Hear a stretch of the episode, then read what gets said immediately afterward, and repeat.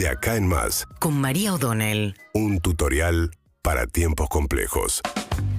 Bueno, ayer subió a su máximo histórico el dólar paralelo, el dólar blue, ¿eh? que siempre es una señal de alarma, de cierto termómetro de preocupación en la Argentina, porque genera expectativas respecto a lo que va a pasar. ¿no? Hay un primer problema, que es que el dólar blue se dispara, 182 pesos. Es un mercado chiquito, pequeño, encima no hay turismo, donde hay muy poco movimiento, pero es un termómetro de cierta incertidumbre que va a pasar en los próximos meses con la economía y también genera mucha distorsión por la enorme brecha con el dólar oficial, que ya es del 90%, es altísima.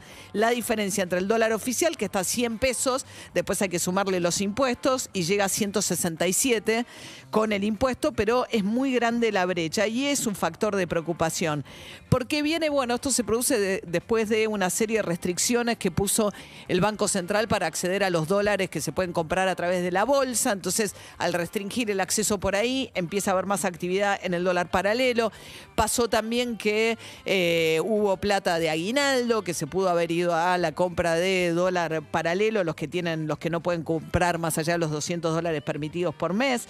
Em, la mayor también la inflación acumulada, todo esto empieza a meter bastante ruido en la economía. Se conoció el número de la inflación mayorista eh, del 3,5% en junio y los últimos 12 meses la mayorista acumula 65% de inflación. Los últimos 12 meses. El gobierno, sobre todo el, el ministro de Economía, Martín Guzmán, que había fijado como máxima prioridad de economía para este año, hay que ir a los archivos, no son tan lejanos. Dijo, ¿cuál era la prioridad absoluta? Que la inflación de este año fuese menor a la del año pasado, que fue el 36%. Va a ser casi aproximadamente unos 10 puntos más alta. No solamente no va a ser más baja, sino que va a ser significativamente más alta. Para evitar que eh, la inflación se siga disparando, una de las principales estrategias de este año era que el dólar oficial este año avanzara por detrás de la inflación, retrasar un poquito el dólar oficial, cosa que está pasando. Pero ¿qué pasó? Te salta la válvula del dólar paralelo y eso genera mucha preocupación, mucha incertidumbre.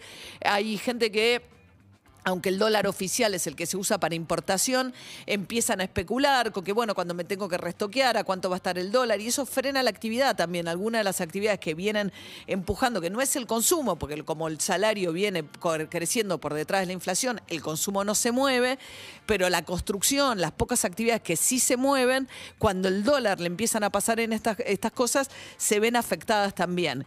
Es una, eh, también hay datos buenos en el sentido que el Banco Central todo este tiempo recuperó reservas, tiene más de 43 mil millones de dólares en 11 meses, fue muy prudente en- desde el aspecto fiscal el primer semestre Martín Guzmán, pero muy prudente, a punto tal que si uno ve el déficit fiscal de los primeros meses fue el 0,5 del PBI, fue menor a los primeros tres años de Cambiemos, o sea, eh, acuérdense que eh, Mauricio Macri decía hay que bajar el déficit, hay que bajar el déficit, nadie bajó el déficit tanto como Martín Guzmán, digamos, o Cambiemos, por lo menos estos meses. Claro, estos meses tuvo ingreso extraordinario por lo que subieron lo que la Argentina le vende al mundo, la soja, etcétera, y también por el aporte de a las grandes fortunas. Pero también achicó mucho el gasto.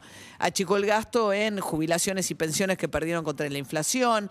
Y sobre todo lo que pasó también, pero bueno, que esta es la parte malísima, a pesar de que el déficit mejoró, porque se achicó, subió la carga de los subsidios, que el propio Martín Guzmán había dicho que es malísimo, que es distorsivo, que es un subsidio a los ricos o que es un subsidio por ahí para un montón de gente que no lo necesita, concentrado solamente en el área metropolitana, los que vivimos en el área metropolitana, capital y conurbano, eh, y, a una, eh, y el resto del país queda fuera los subsidios al transporte y a la energía y lo recibe un montón de gente que por ahí no lo necesita y que podría estar pagando aumentos de tarifa este, más acordes con la evolución de la inflación. Pero bueno, eh, esos son los claros oscuros dentro de un contexto en el cual la inflación sigue siendo un factor de enorme preocupación, número uno, preocupación en todas las encuestas de opinión pública, y cuando el dólar se recalienta, potencia la preocupación por la inflación, aunque te digan es el dólar paralelo, las importaciones se siguen haciendo al dólar oficial, mete mucho ruido en un contexto como este, que es además un contexto electoral. Eh, hay que ver si el acuerdo con el Fondo Monetario, que ahora Guzmán quiere apurar ante las elecciones, permitiría poner un escenario un poco más despejado. Pero bueno, 182 pesos el dólar paralelo ayer, su máximo histórico. Síguenos en Instagram y Twitter. Arroba Urbana Play FM.